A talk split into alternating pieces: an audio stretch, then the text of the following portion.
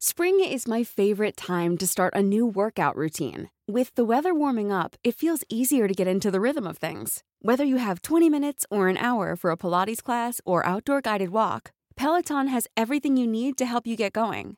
Get a head start on summer with Peloton at onepeloton.com. Las historias de ayer viven en nuestra memoria hoy. En nuestra memoria hoy. Cofre de leyendas en voz de Alejandra de Ávila. Comenzamos.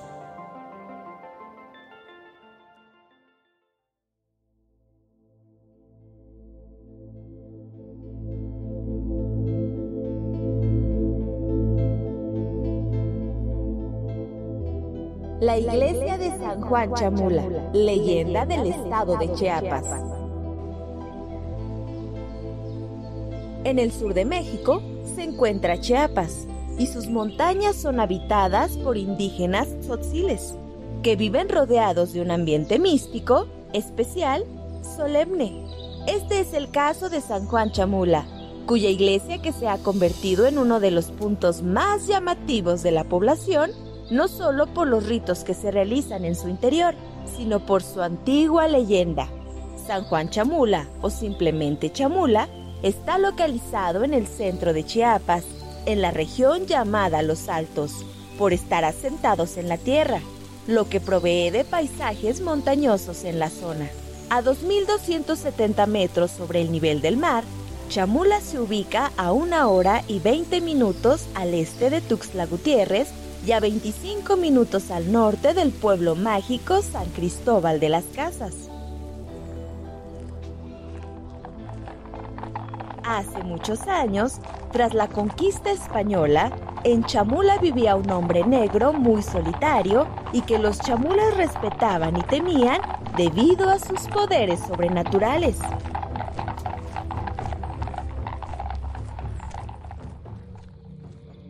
El brujo era tan poderoso que, sin necesidad de armas, podía causar la muerte únicamente con la mirada. Nadie lo conocía ni sabía de dónde procedía, pero sí reconocían su habilidad para contactar, además con la naturaleza. Un día, los chamulas se encontraban preocupados, ya que en el pueblo no existía ninguna iglesia para rezar y cumplir sus deberes espirituales, por lo que, a sabiendas de las habilidades del brujo, acudieron a él para pedirle ayuda en la construcción del templo.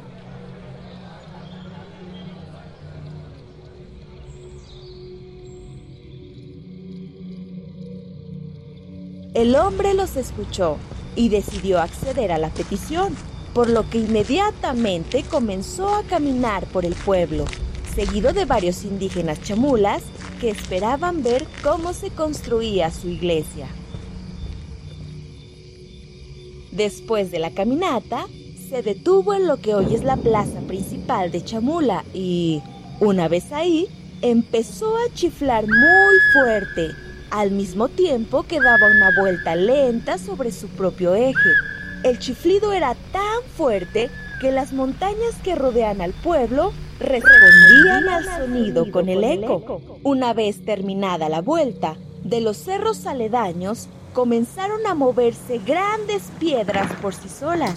De repente, se convirtieron en carneros y bajaron de las montañas en dirección al brujo. Liderados por un gran macho negro, al momento de llegar con el hombre, el animal reparó y cuando pisó el suelo se convirtió en piedra. Así sucedió con los que detrás de él venían para poder ser utilizados en la construcción de la iglesia. De los cuatro puntos cardinales, los cerros respondieron al llamado, a excepción de uno, ubicado al sur de Chamula, el cual, desde ese entonces, se le conoce como el Cerro Shahankavitz que en tzotzil significa Cerro de Piedras Aránganas. La iglesia hoy en día, dedicado a San Juan Bautista, primo de Jesús, el templo es sobrio por fuera, revestido en color blanco y con un arco en la entrada lleno de figuras coloridas.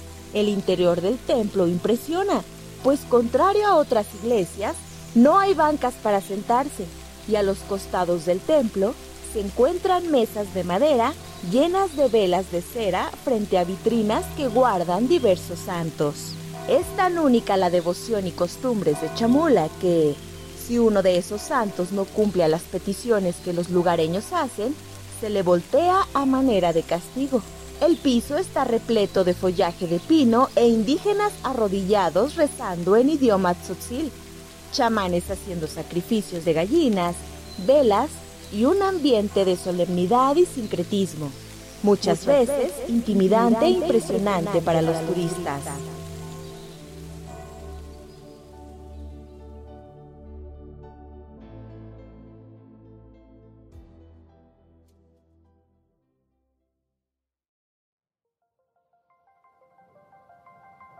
Te esperamos en el siguiente podcast con más leyendas para contar.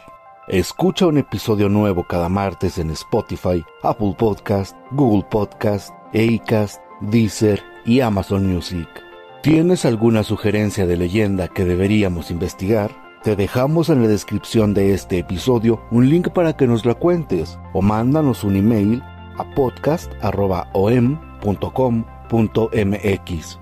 Esta fue una producción de El Sol de Zacatecas para Organización Editorial Mexicana.